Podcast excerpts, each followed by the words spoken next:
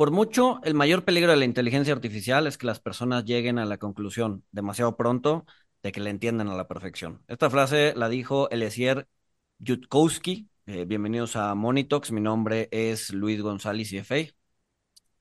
Mi nombre es Walter Buchanan, CFA, cofundador de SafeNest y como lo adelantó Luis, vamos a estar hablando de eh, inteligencia artificial en esta saga de inteligencia artificial. En este capítulo vamos a abordar el tema regulatorio eh, y pues para esto tenemos invitados de lujo. Tenemos a Ana Paula Romualdo Flores, que ella es abogada con 18 años de experiencia profesional, es maestra en innovación y tecnología y ley por la Universidad de Edinburgh en Reino Unido, donde se especializó en regulación de, de inteligencia artificial y robótica y actualmente se desempeña como directora de la práctica de tecnologías digitales en Hogan Lovells, México eh, ella también forma parte de la Asociación Internacional de Inteligencia Artificial y Leyes y pues bueno, es, conferencista, cuenta con diversas publicaciones en, letras libres por Rúa, eh, Thomson Reuters, entre otros. Ha sido nombrada como una de las abogadas más influyentes de México y tiene un proyecto eh, de difusión cultural llamado Legalcila,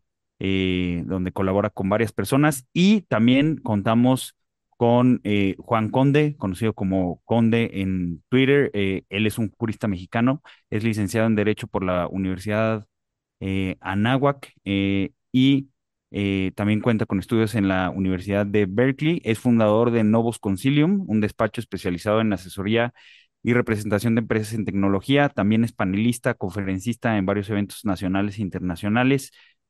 ha publicado en diversos blogs, revistas de derecho eh, y también ha sido nombrado como uno de los abogados eh, digitales más disruptivos de México por la revista eh, Leaders League y pues también como el abogado mejor vestido por la clase 2015 de Berkeley.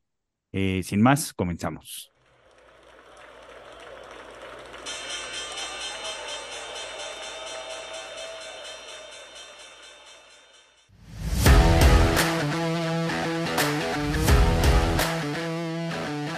Monito, el otro lado de la moneda.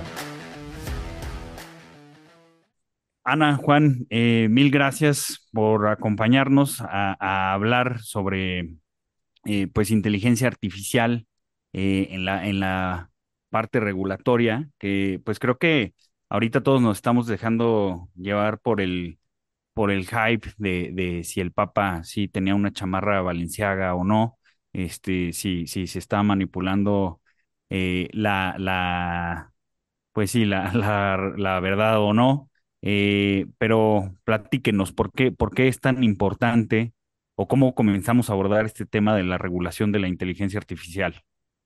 Bueno, muchas gracias por la invitación eh, a Monitor. Muchas gracias, Walter Luis. Es bien importante que hablemos de la regulación porque justo por todo el tema que ha existido alrededor de si se está saliendo de control, si ya va a ser general, todo lo que de repente salen como noticias que son eh, más bien para atraer atención y lectores y que es contenido muchas veces sin eh, que, que no tiene gran sustancia, pues entonces a veces en algunas jurisdicciones, no en todas, se pueden apresurar regulaciones en el punto en el que ya se considere necesario, que este tal vez podría ser uno, pero conste que yo soy a favor de desregular, entonces tengo, tengo mis reservas, pero bueno, si ya estamos en el punto en el que la tendencia global indica que va a venir la regulación o que ya se va haciendo necesaria por lo que estamos viendo, lo peor que podemos tener es una mala regulación porque entonces la tienes con conceptos inadecuados, con excesivas cargas administrativas y probablemente ahí lo que se esté haciendo es llegar a un oscurantismo tecnológico en el que no se entienda qué es lo que está pasando, no se entienda en realidad que busca, que busca obtener la ley a, partir de esa regulación. Porque la ley no está hecha nada más, y esto es algo muy general para la audiencia, ¿no? Que pueden pensar, bueno, pues es que la ley siempre ha estado, o sea, está ahí ya, ¿no? Hay que cumplirle el punto. Pero la ley en realidad tiene una finalidad, busca algo cuando regula un tema en específico. Entonces, aparte de eso, la ley está compuesta también por incentivos para lograr su propósito. Entonces, qué incentivos buscan, no puede, puede ser que no se tenga claro si haces mal una regulación. Y qué buscan en sí mismo también puede quedar muy poco claro. Y simplemente puede, puede ser que esté, imagínate, una regulación construida con, eh, construida a partir de la propia desinformación que surge y que se, se esparce respecto de la propia inteligencia artificial y sus usos, riesgos, consecuencias, etcétera. Por eso es, por eso es tan importante saber en qué estamos parados y eh, de qué forma se va a regular. Sí, porque generalmente ante el miedo o el desconocimiento lo primero que se busca es regular, ¿no?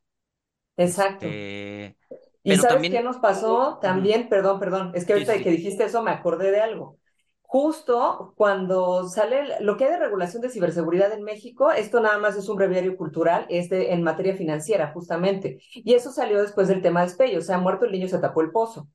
Esa regulación es un rollo explicarla porque trae unas cargas para, para el CISO, para el CEO, que es, híjole, oh, mal, así que digas muy bien armada, muy, muy concreta, muy bien hecha, no está, pero bueno, es lo que se hizo de forma reactiva después de que surgió el incidente. Es que Entonces, eh, pa- pareciera que los eso. abogados hablan otro idioma o- y, y- y- y los mortales no entendemos. Pero eh, me gustaría abonar un, un poco eh, lo que decía Ana, porque desde luego es horrible. Yo siempre digo que yo estudié derecho para no tener que hablar con abogados. Eh, pero, pero creo que lo que dice Ana es algo muy importante, porque, eh, a ver, hoy en día estamos viendo y se escucha por ahí que la inteligencia artificial es un peligro, que hay un riesgo, que hay un tema. Y yo creo que lo que sería importante sería saber si es que realmente existe un riesgo o no y en qué consiste ese riesgo, porque generalmente encontramos dos opiniones.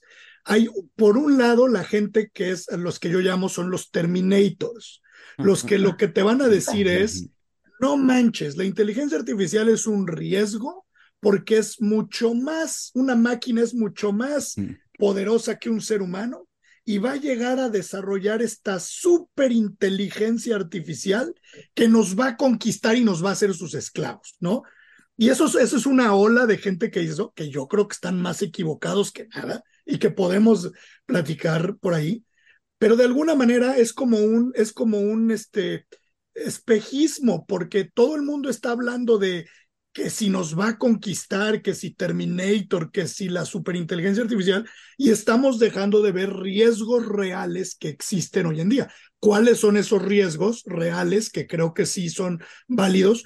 Pues el tema de cómo se está utilizando máquinas, programas de cómputo, software o sistemas para tomar decisiones sin intervención humana y que están basados en datos que tienen algunos vicios de origen. Y entonces, ¿qué pasa cuando recibes una decisión de uno de estos sistemas que te afecta de alguna manera y quieres reclamar?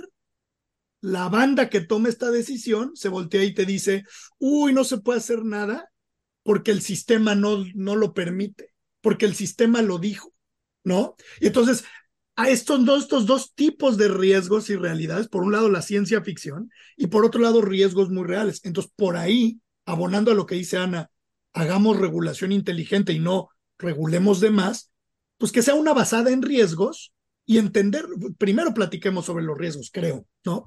Oye, a ver, a ver, por, por, por dar un ejemplo de, del riesgo, este, porque pues, sí, parecía que estamos lejos de, de que Skynet nos destruya, ¿no? Este, de Team Terminator, eh, que de hecho eh, el autor de la frase del inicio, pues es uno de, de- de sus miedos, ¿no? Que es experto también en, en el tema. Pero, por ejemplo, o sea, ya, ya hemos visto que ayer, ayer mencionaban en un foro que estaba que, que ChatGPT puede alucinar. Este, ¿cómo alucina ChatGPT? Pues cuando le pides algo muy preciso, lo inventa. Ya se ha visto que ChatGPT miente. Entonces, eh, por ejemplo, un riesgo que, que yo veo, Ana, Juan, y, y no sé cómo ustedes nos puedan ilustrar cómo se puede regular esto. O sea, si, si de por sí la, la prensa pues ya tomaba notas del Deforma, este, un, un periódico ficticio, y las publicaban como reales, pues, o sea, ahora que van a poner a ChatGPT o que ya están poniendo a ChatGPT a escribir artículos, se puede inventar información completamente falsa y gente puede tomar decisiones sobre esta información que, que es una alucinación de, de, de ChatGPT. Este, este es, o sea, estoy bien, este es uno de los riesgos reales, Juan, y, y ¿cómo se regula eso? Por supuesto, es un riesgo súper real y como ejemplos hay muchos y creo que lo definiste muy bien, Walter. Este tipo de herramientas dicen mentiras. O sea, es, tenemos que navegar que, y, que no es realmente que las herramientas sean las mentirosas, ¿no? Porque de ahí viene... No es, no es como que diga mentiras, eh, no. que, sepa, que sepa que algo no es verdad, simplemente está educada con la información que se le dio y es lo más lógico, o sea, contestó, contestó, lo más lógico, ¿no? Exacto, y, y, si, y si te pones a pensar que los seres humanos somos expertos en hacer teorías conspiracionistas, pues, o sea, yo siempre digo que ChatGPT es un, es un espejo donde nos estamos viendo nosotros mismos, ¿no? Entonces, digo, es, eso es un, un, riesgo muy real, que, que, que se empiecen a citar, eh, por ejemplo, artículos escritos por ChatGPT donde las fuentes son inventadas. Había un caso en donde inventaron unos estudios médicos. Hubo un caso donde ChatGPT inventó que un profesor había tenido conductas de, de agresión sexual contra una alumna en una universidad en Estados Unidos. Porque pasa, o sea, eso sucede y sucede, y tristemente sucede, ¿no? Eh, y entonces eso es un riesgo muy real. ¿Cómo se regula eso? Yo creo que aquí es donde estamos empezando a ver los temas o los principios de eh, responsabilidad algorítmica. Es si alguien va a utilizar estas herramientas, ¿qué reglas tienes que poner para atribuir la responsabilidad a la persona que las desarrolla o que las usa, ¿no? Y podemos entrar a hablar de, cuáles son, porque hay, un, hay catálogos y hay varios ejemplos, pero es regular eso, regular como, como le pones las regulaciones de ponerle un cinturón de seguridad a un coche, a un automóvil, pues le pondrás ciertas regulaciones de qué ponerle al algoritmo, qué ponerle a estos, estos este, herramientas y cómo, eh, cómo venderlas, cómo distribuirlas, cómo, cómo ponerlas, ¿no? Y creo que por ahí va la regulación. Claro, creo, Creo que es a, lo que te referías al principio, Ana, de, de, que en la regulación no caigamos en el oscurantismo, porque, por ejemplo, los coches, o sea, cuando salieron los coches, este, pues no, no tenían frenos, no tenían cinturón de seguridad y no, y no hicieron, no firmaron una carta, ay, dejen de producir coches. No, se, se, se fue regulando, ¿no? Y después se incorporaron las medidas de seguridad. Sí, hubo, sí hubo gente que se levantó en contra de... Lo que, lo que había eran era unas personas que sacaban una bandera roja porque pasaban carruajes y carros. Entonces, salía carruajes y carros y cuando venía un carro, o sea, un automotor, sacaba la bandera esta y entonces ya para que estuvieras al tanto de que había un automotor, no era un carruaje. Y a partir de ahí sale el tema de la Convención de Viena, o sea, a partir de los automotores también es una de las que hace que se desarrolle y es de las cosas que costó mucho trabajo también para, para que se se adaptara al tema de, de los autos autónomos. Pero en fin, yo estoy, de lo que me decían, o sea, sí entiendo que se, entiendo que se entiende como si la inteligencia artificial pudiera mentir, pero en realidad ni miente ni está al servicio de nada. Puede dar información que no sea precisa, información que sea falsa, pero para mentir es que creo, pero claro que por supuesto se puede ver así porque sale eso de ChatGPT y dicen, ay, me está mintiendo el robot, ¿no? Que no es un robot, bueno, es una inteligencia artificial. Pero entonces, lo que se, lo que se entiende de ahí es un proceso mental humano. Para llegar a mentir, una inteligencia artificial debería ser sentiente, tener conciencia. En eso, eso es parte de lo que no tienen. Entonces, una inteligencia artificial simplemente eh, y digo simplemente porque es, no, no es simple en realidad, eh, está programada para alcanzar una meta en un entorno, esto ya sé que suena como si fueran otras palabras más complejas, pero un entorno de incertidumbre, como el tráfico, pues, cuando el de entorno de incertidumbre es un ejemplo muy bueno de una, de una inteligencia artificial. Su objetivo es llevarte del punto A al punto B, como sea el parámetro, evitando pagos adicionales o en el momento o en el tiempo más rápido, pero del punto A al punto B en un entorno de incertidumbre. El entorno de incertidumbre es el tráfico, el entorno de incertidumbre puede ser muchas cosas más en otros ejemplos. Entonces, eso es lo que trata de hacer. Si te lleva por un lugar peligroso, si te lleva por un atajo, por algún lugar donde te asalten, donde te caes, donde no encuentras, bueno, esa es otra cosa.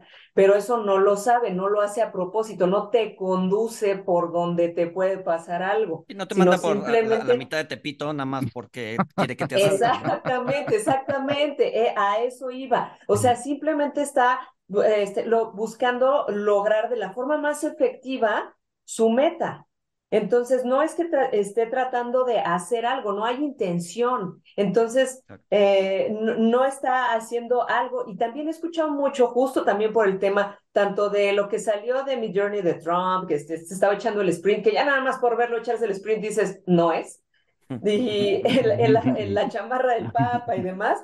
Entonces alguien escuché en un programa muy serio de opinión decir, la inteligencia artificial está al servicio de la desinformación. No, la inteligencia artificial es una herramienta y alguien la utiliza para ponerla al servicio de la desinformación, porque un martillo te sirve para matar a alguien o para clavar un clavo. Es una herramienta. No el, martillo. está, el martillo está al servicio del homicidio, ¿no? Es que ese punto es bien importante. Nadie en su sano juicio le echaría la culpa al martillo. De, una, de, un, homicidio. Si tú pintas un cuadro con un pincel, creo que nadie, sea, si tú llegas y me dices, no, la, la, propiedad intelectual es del pincel, tiene el copyright. O sea, pues, ¿qué me dirías? Es como, ¿cuál fumaste, ¿no? O sea, entonces es exactamente, yo creo lo mismo, eh, eh, decir que la herramienta no es responsable, lo podemos decir coloquialmente, pues porque la herramienta no te mintió, ella no puede tener la responsabilidad de mintió, pero también tiene un trasfondo legal. ¿Puede una herramienta tener responsabilidad legal? contractual, extracontractual, pues la respuesta tiene que ser no. ¿Me explico? Mucha banda está diciendo, oye, le vamos a dar personalidad a, las inteligencias Es como, oh. pues, es como si me dijeras que le quieres dar personalidad jurídica a un cepillo, ¿no? bueno, unos, unos abogados, unos abogados demandaron a Do Not Pay. Este. Sí, sí, pero. No, que, que, lo que digo es que es bien es, el tema es cuando antropomorfizamos a la herramienta, la hacemos un ser humano. Claro. Y ahí es cuando ya se empiezan a borrar las líneas. Ahí el problema viene desde el nombre. ¿no? O sea, desde el nombre es antropomórfico, ¿no? Es inteligencia. Ah, inteligencia, inteligencia. o sea, eso justo. Claro. En ese momento se vuelve, se vuelve humano, ¿no? Se vuelve a ver, un poco, le da una personalidad. Ajá. No, y, por ejemplo, o sea, o sea, eh, digo, por, por complementar, o sea, lo, lo, que decías tú, Ana, que no miente, pues, o sea, no, no miente, toma, o sea, te da lo que le pediste, le pediste algo muy específico, este, inventó un restaurante que, que, que no existía, o sea, pero, pero no, no miente, pero si, si dicen ChatGPT mintió, pues estás creando una narrativa y pues así somos las personas, nos encantan las, las narrativas, ¿no? Este, Exacto, pero, pero, una de las definiciones más comunes, perdón, es justo esa, y vuelvo a lo que decía Luis, o sea, que es antropomorfizar y lo que dice Conde, desde la mera definición. Y la definición, una de las más eh, comunes, que a mí me parece de las más flojonas, pero son de las que más se difunden porque se entiende muy fácilmente, es que la inteligencia artificial hace tareas para las que se requiere inteligencia humana. Entonces, con eso se entiende eh, o, da, eh, más bien transmite el mensaje de que como es inteligencia humana, pues entonces piensa, este, sueña, entiende, eh, ya saben, amarra navajas, o sea, puede hacer todo lo que hace una inteligencia humana y no es punto A al punto B, es el cumplimiento de una meta. Entonces, como, como me lo explicaron, como lo explicaron ayer que, e, en, en el foro, es que, o sea, ChatGPT no habla. ChatGPT. Eh, es, es, un, es un algoritmo predictivo. Ajá, predictivo, o sea, entonces con, probabilidad ve que, cuál es la siguiente palabra que hace más sentido y, el siguiente conjunto de palabras que hace sentido pero no es, no es, o sea, no, no, así como no miente, pues no, no, no es que hable, es un sistema, es un modelo predictivo de, de lenguaje. Creo que, digo, es la, es la primera vez que lo escuché así. Yo no pensé que pensaba ChatGPT o que sentía o que mentía, este, pero creo que con eso a mí me quedó como más claro. ¿Y sabes con cuál te puede quedar todavía más claro? Con una, eh, una imagen, bueno, una, más bien una metáfora de John Searle, eh, un filósofo que en los años 80 hablaba del cuarto chino. Eh, y esto lo decía él porque pensaba, bueno, él en sus divagaciones decía, no, la inteligencia artificial no, no, no piensa. Cuando, era esto en respuesta a muchos papers que salían de Thinking, thinking Machines. Entonces decía él, si a mí me meten en una caja con unas instrucciones acerca de cómo responder chino, unas instrucciones precisas y bien hechas. Y yo estoy tratando de hablar con, con un hablante chino, de, o sea, que esté, hablando, que esté hablando chino, y las instrucciones están bien dadas, probablemente yo sí o sí podría tener una conversación con esa persona con las instrucciones de ese manual sin entender una, un solo ideograma chino. Entonces, eso puede ser también un poco de la forma en la que se podría entender cómo es el tema de ChatGPT, que efectivamente es un texto predictivo.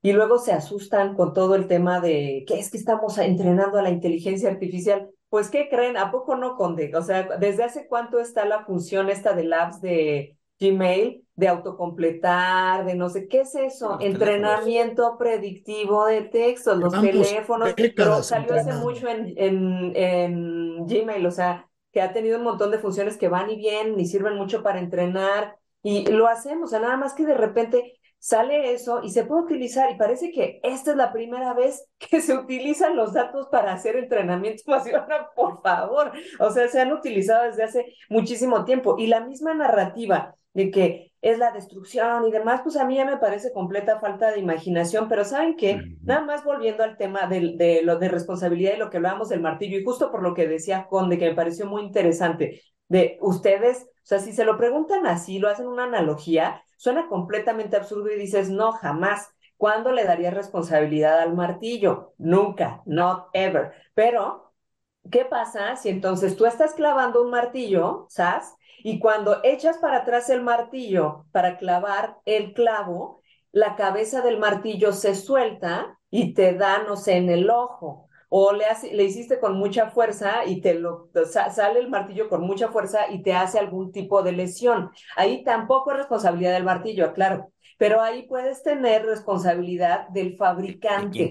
y eso es a lo exacto. Y ahí es lo que vamos en el tema también de, uso de sistemas de inteligencia artificial, el desarrollador quien lo implementa, el usuario, o sea, hay una larga cadena.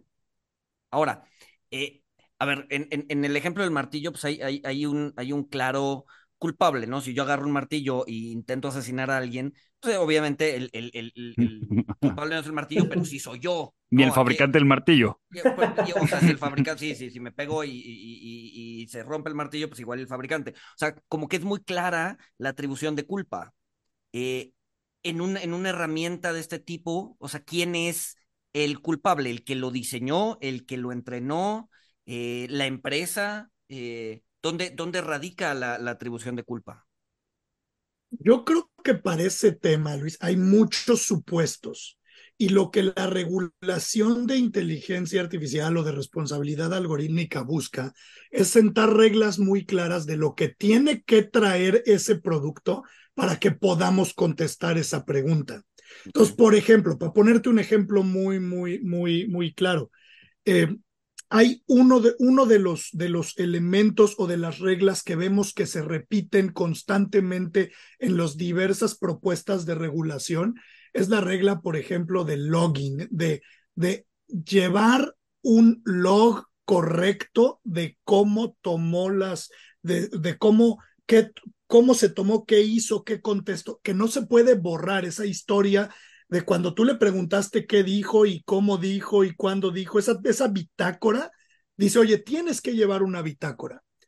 ¿Por qué? Porque si en el dado caso hay un problema que resulta en una cuestión legal, tenemos que abrir el cofre y ver ese, cómo se comportó esa herramienta con ese login o con ese con ese con esa bitácora que no está alterada. Esa es una de ellas, ¿no? Hay otra que es, por ejemplo, eh, el tema de transparencia al momento de diseñar, o sea, que tú sepas que tú le puedas decir al usuario, oye, yo estoy poniendo en tus manos una herramienta que utiliza estos textos predictivos y que tiene un X porcentaje de inventarse fuentes.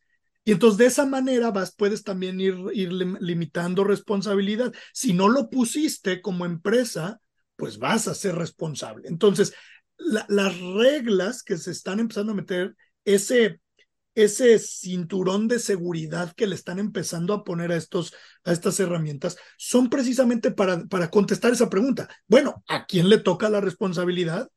¿Quién se equivocó? ¿Y quién fue el que decidió al final del día implementar esta, esta recomendación o esta decisión. Pero entonces al final el, el, primer, o sea, digamos que el, el, primer paso legal es que las empresas se cubran las pompas, ¿no? Que es, eh, ChatGPT no sirve para dar avisos legales, ni para redactar contratos, ni para dar... Pero es que es eso, es, eso o, más bien... ¿Es eso o más bien es un, es un terms and conditions may apply este, que nadie lee los terms and conditions. Te, voy a decir qué creo yo sobre ese punto. Es muy natural, porque capitalismo, que muchas empresas no quieran pagar el costo de cumplimiento regulatorio. O sea, el costo del cumplimiento regulatorio es alto y si tú estás en una empresa que debe de maximizar sus ganancias, pues buscas cortarle en muchas cosas, entre ellas el cumplimiento regulatorio que sale en una lana. Entonces, muchas de estas empresas lo que están buscando hacer con estas, a mí se me hace muy interesante que Google diga que ya la inteligencia artificial va a cobrar conciencia, porque a mí me parece que es un argumento para escaparse de la responsabilidad. Oye, pues sabes que yo no puedo hacer nada, esta fue la máquina, no fui yo, es un free pass muy, muy, muy rápido para evitar tener que redactar estos términos y condiciones o tener que construir el tema de seguridad por diseño, porque a lo mejor no solo son los términos y condiciones, también puede ser que tus algoritmos tengan que cumplir con ciertas regulaciones cocinadas dentro de, del momento, lo que se llama cumplimiento por diseño, que lo tenemos en privacidad, que es privacy by design. Eh, entonces, definitivamente, ese puede ser el primer paso, pero lo que la regulación está diciendo es, no solamente se trata de que me digas, oye, los coches matan y este no tiene un cinturón de seguridad, sino también es ponle el cinturón de seguridad y aún así vas a poner las advertencias en, en el visor que tienes cuando te compras tu, tu, nueva camioneta, ¿no? Pero, a ver, o sea, por ejemplo, con, con, con los coches, pues cuando, cuando quieres manejar, pues tienes que ir a hacer una, una prueba de manejo. Este, cuando yo era joven me, me libré del examen práctico de estacionarme en, un cajón, pero pues tiene, al menos tenías que tomar la, la teoría, ¿no? Yo, yo estoy viendo aquí que, que mucho también cae sobre, sobre, hay mucha responsabilidad en el usuario también, eh, y, y, a lo mejor es muy importante, pues no tener una regulación que, que le quiera enjincar toda la responsabilidad al algoritmo o al desarrollador del algoritmo más bien, porque por ejemplo, eh, creo que, creo que un ejemplo de, de, lo que comentas, Juan, pues es lo que pasó a Samsung, ¿no? O sea, unos empleados de Samsung este, se les hizo buena idea meter eh, información confidencial a ChatGPT para, para buscar optimizar una decisión y pues tuvo, tuvieron una fuga de información. Eh, que, que yo, yo desconozco si, si ya se sabe qué, qué hay detrás de ChatGPT, pero, pero no, no sé ustedes cómo lo vean, pero yo creo que pues es responsabilidad de los empleados que metieron información eh, no pública en, en, en, una herramienta que ni siquiera sabían qué hay detrás, ¿no? Es que en ese caso sí hay. Ah, adelante, Luis, ya volvió la no, idea. No, no, no. O sea, ya me acordé. Eh, no, lo que iba a decir es. Eh, probablemente la, la, estructura es tan compleja y incluso para los mismos diseñadores y programadores llega parte del proceso en que es una caja negra que no saben qué va a pasar al momento en que está aprendiendo esta cosa eh, y por lo tanto el decir que, mm, eh, que, que, está cobrando conciencia es una forma de decir, este, pues, la verdad es que no sabemos todas las repercusiones que pueden tener lo que estamos haciendo. ¿Es más o menos esa idea la que planteabas, eh, Juan? Yo creo que cuando la gente habla de cajas negras, y esto es una opinión muy personal y puedo estar mal, ¿eh? pero creo que cuando la gente habla de cajas negras en este tema, lo que realmente quiere decir es no entiendo qué hay detrás. Sí, sí. No sé qué hay detrás. Y, y, no, no es que sea algo mágico, es simple y sencillamente quizá que no tuvieron la precaución para entender o quizá que técnicamente no es posible, pero lo, mi punto un poco es, está bien que existan esas cajas negras si es que van a existir, pero dilo, ¿no? O sea, ponlo de alguna manera, dame una notificación, dime que este es un posible fallo de este producto para que entonces puedas escapar la responsabilidad, ¿no? Entonces a lo mejor ahí se la, se la aventarás, eh, digamos, al usuario, porque esto ya tenemos regulación de esto para otros productos tecnológicos. Leyes ha habido desde toda la vida y tecnología ha habido desde antes, ¿no? Yo, yo creo que hasta el derecho es un cierto modo de tecnología, pero al final del día, eh, este tipo de, de, de como, digamos, como de regulaciones existen precisamente para que podamos nosotros saber quién tuvo la culpa, ¿no? O sea, y, y hasta dónde llega cada quien, ¿no?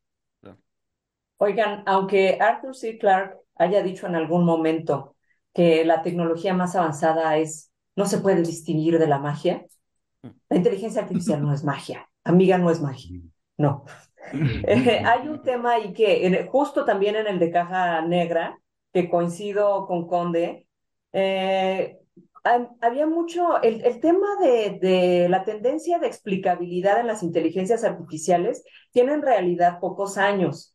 Y eso también surgió a partir del empuje que se le empezó a dar al interés en regular, o sea, cuando el lobbying empezó ahí a fallar para que fuera completamente autorregulación, también empezó a tener más interés el tema de la explicabilidad.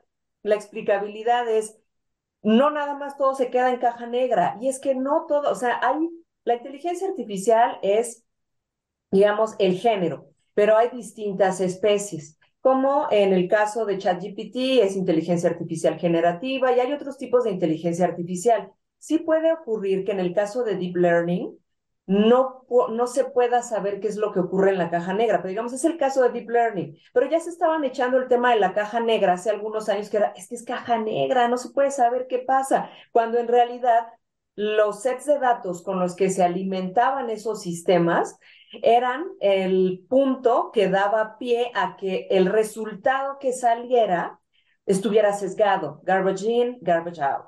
Entonces era, si estás alimentando un sistema para recomendación de trabajos y entonces está alimentado con años en las que en posiciones directivas o tienes puros hombres, ¿qué te va a recomendar si el sistema analiza datos en los que estén incluidas mujeres. ¡Tarán! Y no es la caja, o sea, ¿cuál caja negra? O sea, claro, caja negra porque no sabían cómo estaba, qué otros datos estaba tomando en cuenta.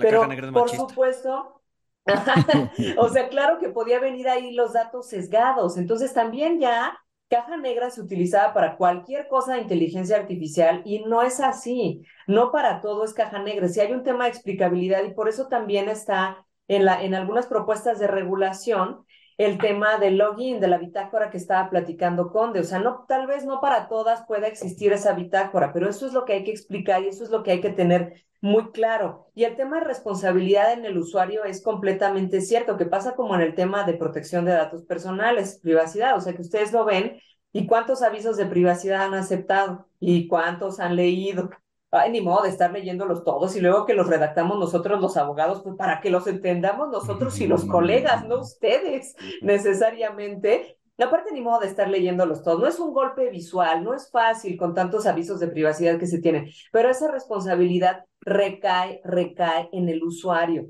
Y no son alertas, no son cosas como, bueno, esto te puede preocupar, esto te puede interesar.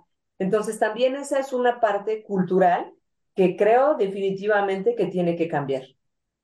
En, bueno, yo, yo vi el documental hace mucho en el que sale Moby de, de Terms and Conditions May Apply y, y, decían que te tardarías como seis meses en leer todos los términos y condiciones de, de, todas las tecnologías que usamos y que cuando los hubieras terminado de leer, este, ya hubieran cambiado todos. Ajá, No, lo que necesitamos, lo que necesitamos las, y ya me estoy incluyendo en las nuevas generaciones cuando, bueno, lo que necesitan no, las no nuevas generaciones son terms and conditions bailados en TikTok para que los vean y los escuchen. Oye, No, a ver, yo, yo les iba a preguntar algo. En, en el tema de inversiones, o sea, en, en, en el tema de inversiones, este, la, la gente va, va a hacer una este, operación, este, o, o, o, por ejemplo, bueno, los, los asesores eh, independientes que, tomamos decisión en nombre de la gente, o sea, mandas una instrucción, este, y, siempre pones una leyenda de, este es por medio del servicio de, ejecución y, este, y, casi casi que le pones ahí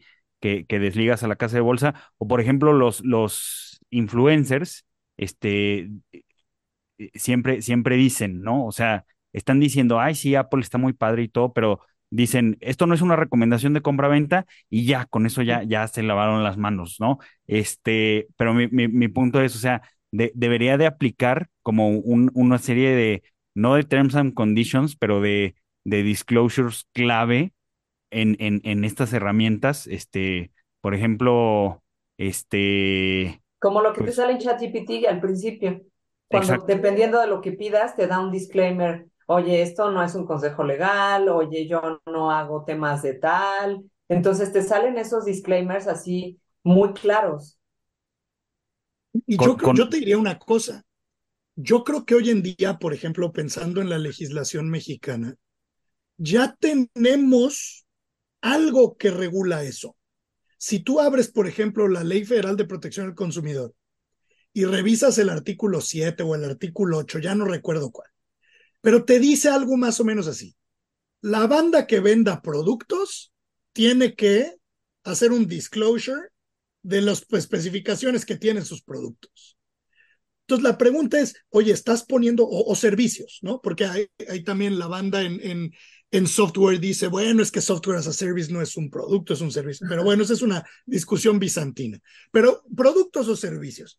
Oye, ¿podrías interpretar esa regla para decir, persona que venda un programa de cómputo en México, que use estos servicios y herramientas, tiene que hacer un disclosure de esto? Y si no lo haces, estaría, te podrían aplicar esa, Los abogados vamos a debatir 25 años entre que sí o no y va a llegar a la Suprema Corte a que en lo que digan los ministros de la Suprema Corte es lo que prevalece. Pero yo creo que existen los elementos para argumentar que hoy en día ya existe, por ejemplo, una regla en ese sentido. No necesitamos que, que emitan la ley general de regulación de las inteligencias artificiales para que ya tengamos eso hoy en día en, en, nuestro cuerpo de leyes ya válido, ya vigente. Y a es ver, que entonces... esa es la, la, tarea que nos toca a los abogados digitales. Pero como, o, o, imagínense ustedes, ¿no? O sea, ¿cómo, ¿cómo nos ven ustedes, Luis y Walter, o sea, los abogados, que ya tenemos todo planchado, ¿no? Ya está todo el piso hecho. Y la mayoría de los profesionales del derecho así se ven. Ya tengo yo mi, mi código tal, mi código tal, todos mis artículos, yo ya sé por, yo ya tengo mi camino pavimentado. Pero cuando estás hablando de temas de derecho digital, no es así. Y cuando te llega la ley, ya como profesional del derecho, vas muy tarde. Porque entonces ya pasó todo lo de antes, ya tenías que haber dicho, esto podía aplicar, esto eh, resultaba aplicable por analogía, esto de todos modos sí resultaba aplicable, porque el hecho de que sea eh, un, es un servicio, es un, puede ser un producto o un servicio efectivamente de inteligencia artificial, pues sí le aplica esto. Pero más allá de la sagacidad de las personas que nos dedicamos al derecho, también se necesita unos, unos tribunales, no sé cómo veas tú, Conde, menos tímidos, más aventados, más que puedan hacer unos precedentes tan interesantes como los que hay en otras jurisdicciones, donde no habiendo legislación específica, ojo, se avientan unos precedentes que dices, ay, ya quisiera. Es, es, es, sería justo decir que en el caso de México, al menos en el caso de México, la legislación eh, siempre trae un rezago respecto a lo que pasa en la realidad? Esa pregunta me encanta porque en, en el libro, yo, yo, escribí un libro que se llama Tecnojuristas y, y básicamente la idea que me hizo querer escribir ese libro fue que yo siempre escuchaba que mucha gente decía, es que la tecnología avanza más rápido que el derecho. Y yo creo que eso es total y absolutamente incompatible con la realidad. Eso no, eso no puede ser cierto, porque el derecho es una herramienta que está hecha para aplicar a casos o a situaciones que suceden después de que se creó esa herramienta. O sea, tú creas una ley que buscas aplicar en el futuro. Por naturaleza, la ley siempre está atrás de cualquier cosa que sucedió hoy y puede ser interpretada, que eso es, cuando yo le pregunto a la gente, ¿qué crees que hace un abogado? Y me dicen asesorar o aconsejar o negociar. Yo creo que lo que realmente lo que hace un abogado es interpretar una ley, ¿no? Preguntar qué quiso decir el legislador, porque los abogados no escribimos leyes y no deberíamos de ser los que escribimos las leyes, o al menos no los únicos, pero debemos de interpretar qué es lo que quiso decir el legislador, para eso nos entrenan, y aplicarlo a una serie de hechos que sucedieron hoy, que quizá no existían cuando el legislador escribió la norma, pero tenemos que interpretarla y aplicarla.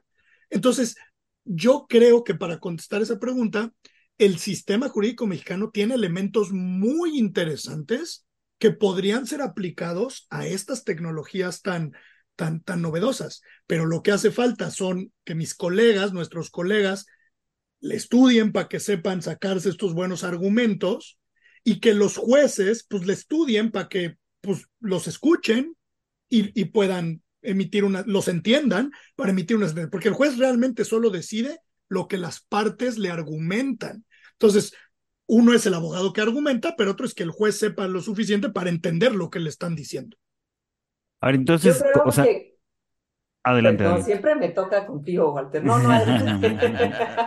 o sea, entonces, lo, lo, lo, o sea, como yo lo estoy entendiendo de, de una forma muy, muy simplista, este, y, reduccionista, este, y, pecando de sobresimplificación, obviamente, eh, pues pareciera que estamos haciendo mucho alboroto de esto eh, y, muchas cosas, pues ya, ya hay una responsabilidad, ya hay una regulación, hay una responsabilidad del, del consumidor. Si yo meto datos sensibles, pues mi empresa me debería de correr en primera. Este, pero también eh, por ejemplo, Juan, eh, sobre el artículo que tienes de principios de responsabilidad algorítmica y lo que dicen de los logs, muchas de estas cosas también eh, ya, están en otras regulaciones. O sea, el tratamiento de, datos, pues ya, ya hay leyes sobre la privacidad de los datos y ya, ya hay leyes de, pues también de, transparencia. Y, yo lo que entiendo es que más que una nueva regulación, pues e, es ver qué leyes ya cubren esto eh, y, en cuáles, pues sí, de plano no se encontró eh, que aplica el 100% o hay una laguna y hay que ajustarla, pero, pero pues casi, casi que con lo que hemos platicado aquí y con las herramientas que hay hoy en día, este, pues yo diría que, que pues las responsabilidades están, están claras, mucho va a recaer sobre, sobre quien usa la herramienta eh, y otros temas como, como seguridad de la, de la información, privacidad, etcétera, pues ya hay otras, otras regulaciones sobre privacidad, tratamiento de datos y transparencia.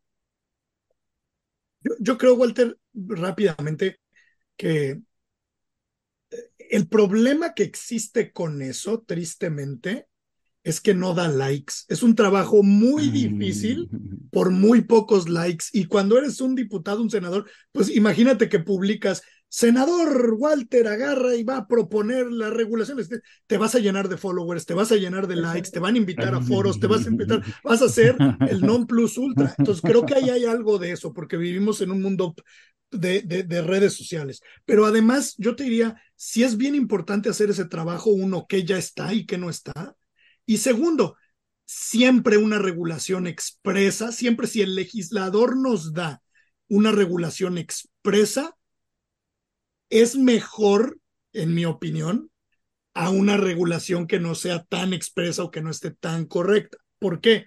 Porque por lo menos el, por lo menos el Congreso, tú y yo votamos por quién hace las leyes. Y los jueces, al menos en México, no son de elección popular. Entonces, siempre, se aprecia que el Congreso, se aprecia que el Poder Legislativo nos dé lenguaje expreso, pero tienen que hacer la chamba de saber que ya está regulado ley por ley cómo ajustar esas leyes que ya tenemos haciendo reformas solo a uno o dos artículos y hacer o hacer un estudio de una regulación basada en riesgos para saber si hay riesgos específicos de esta tecnología que no estamos cubriendo con otras leyes. Entonces, es, es, un proceso que no es sexy, es algo que no da likes, es algo que es difícil, es complicado, es engorroso. Eh, y creo que eso, eso, tristemente, eso, eso es lo que, eso, es lo que, el problema que estamos viendo. Y ahora, una de las cosas eh, también que son bien importantes es que el corazón de la regulación de inteligencia artificial, responsabilidad algorítmica, es, son datos personales. Y claro que ya hay una regulación de datos personales eh, de, la mayoría de las jurisdicciones. Pero aquí el tema, por ejemplo, es eh, una de las cosas que preocupan es cuando se desarrollan sistemas utilizando datos personales sensibles o cuando tomas datos personales sensibles para emitir una recomendación, o sea, que un sistema tome en cuenta datos personales sensibles para emitir una recomendación que al final resulta sesgada.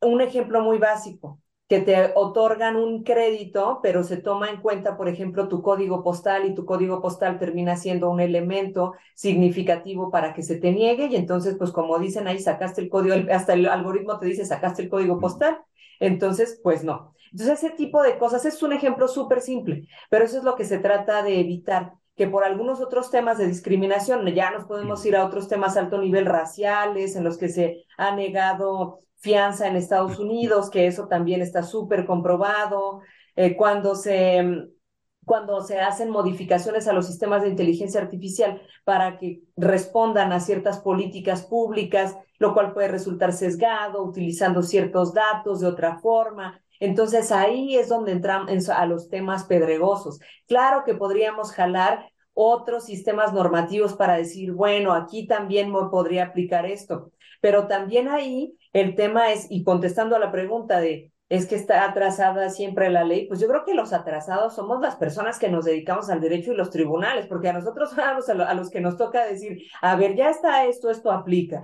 Y de aquí lo puedo jalar para acá. Imagínense a principios de los 90, cuando surgió uno de los precedentes que a mí me parecen de lo más interesante a nivel global, en tema de propiedad virtual, muchísimo antes de que se consideraran los bienes digitales, eso fue en Second Life, eh, y para Linden Labs, porque es el desarrollador. Entonces, esto no, no, no surgió tal cual eh, un precedente porque se arregló fuera de juicio, pero sí estaba ahí, o sea, sí hubo una opinión, sí hubo ahí algo que hizo que cambiaran, de hecho, a nivel mundial, los términos y condiciones y lo que se considera propiedad y lo que se considera dinero y todo eso. Entonces, y eso antes de que hubiera nada. Entonces, por eso para mí los que van atrás son los tribunales, son las personas que estamos diciendo, oye, esto es lo que tiene que aplicar. Y aquí, bueno, pues también puede ser que por más que nosotros seamos muy atrevidos y muy aventados, podamos tener del regulador o de los tribunales una respuesta que sea, ¿de qué me hablas, compa? Oye, Ana, y, y o sea, o sea, y sí, y sí, o sea, una pregunta muy directa. O sea, sí, sí, se va a poder hacer eso, este, por ejemplo, de, de, eh, lo que mencionabas del código postal. O sea, sí se va a poder que, que no le den límites de crédito más altos a, la gente.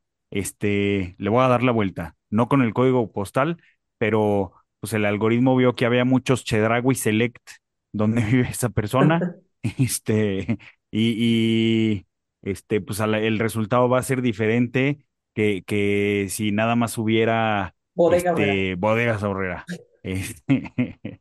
O sea, porque se le puede dar la vuelta. Claro, claro, es que ese es el tema de todo lo que toma en cuenta Vitada, o sea, que no sabes que, cuáles son las correlaciones que toma. Puede ser el tipo de supers que hay, puede ser incluso el día en el que vas a pedir el préstamo, eso puede generar un resultado que simplemente al, al sistema le diga esto te da menor probabilidad de pago. Y eso es lo que se busca también ahí en el tema de explicabilidad.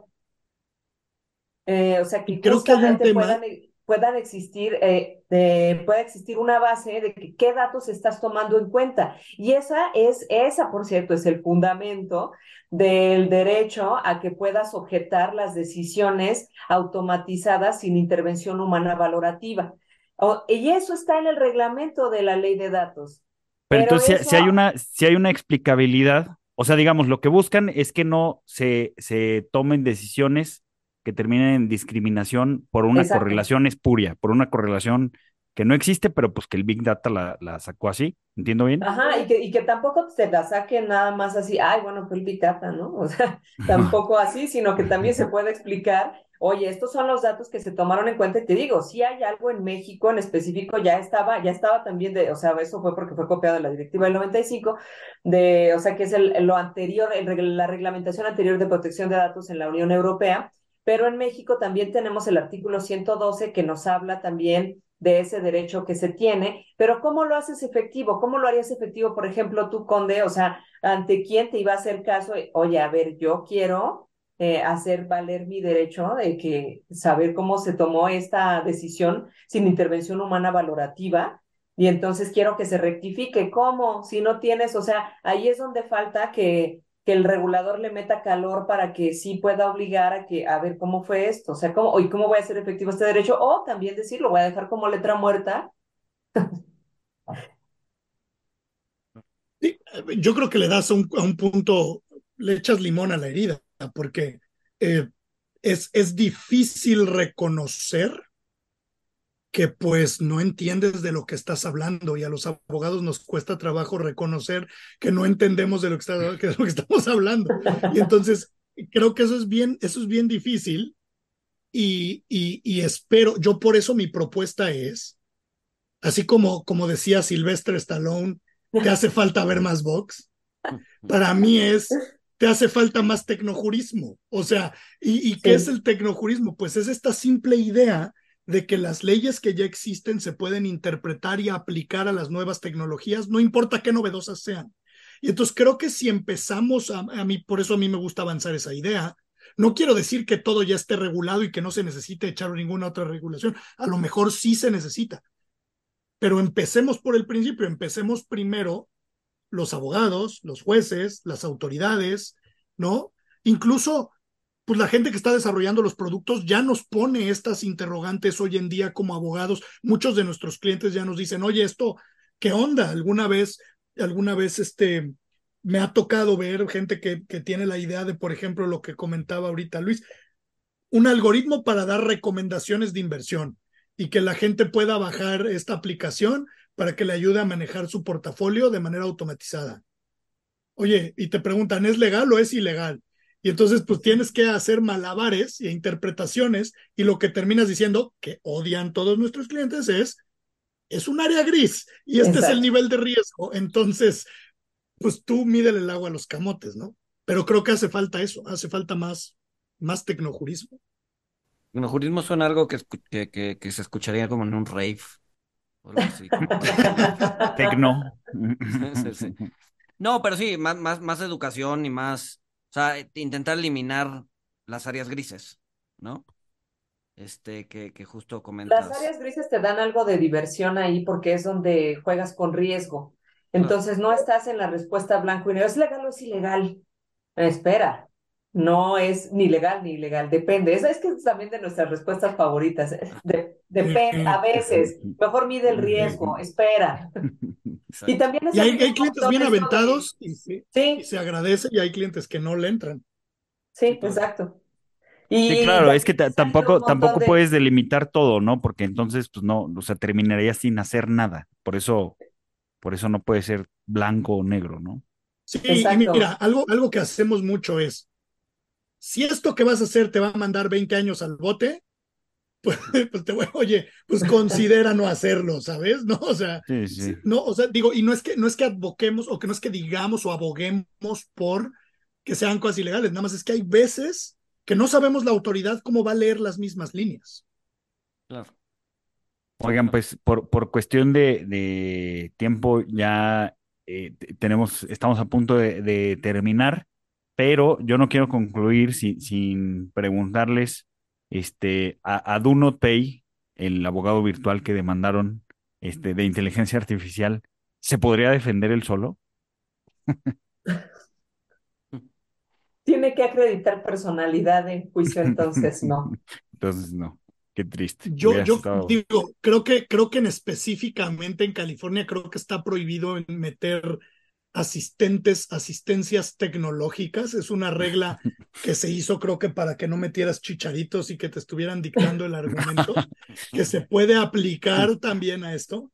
Pero híjole, no sé, yo creo que en un caso tan novedoso, lo último que quieres es saber qué dijeron los 27.252 abogados dinosaurios antes que tú. Sabes, creo que ahí sí necesitas un poquito más de, de, de, de, de inventividad.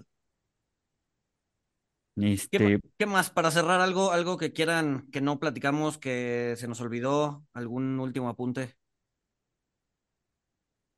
Pues yo como último apunte diría que recordemos que la inteligencia artificial no es generación espontánea de perfección y ausencia de sesgos. Y no nos pongamos en piloto automático para que haga nuestro trabajo. Si no queremos ser reemplazados por robots, no trabajemos como robots.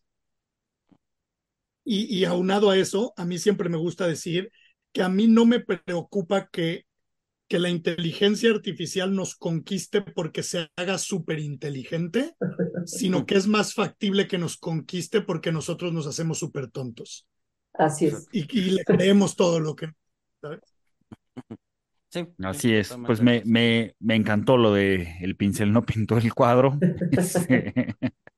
Eh, y, y, pues bueno, mil gracias por, por habernos acompañado. Este, creo que eh, pues hace falta más, como dijo Luis, hace falta más educación, un poquito eh, pues pensamiento crítico y no dejarnos llevar por, por esta narrativa que, que pues antropomorfiza todo.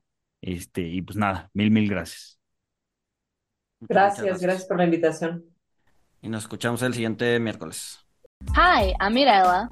And I'm Fede. Welcome to Boteco Talks, a platform where we have bar style conversations about topics relevant to personal finance and investing.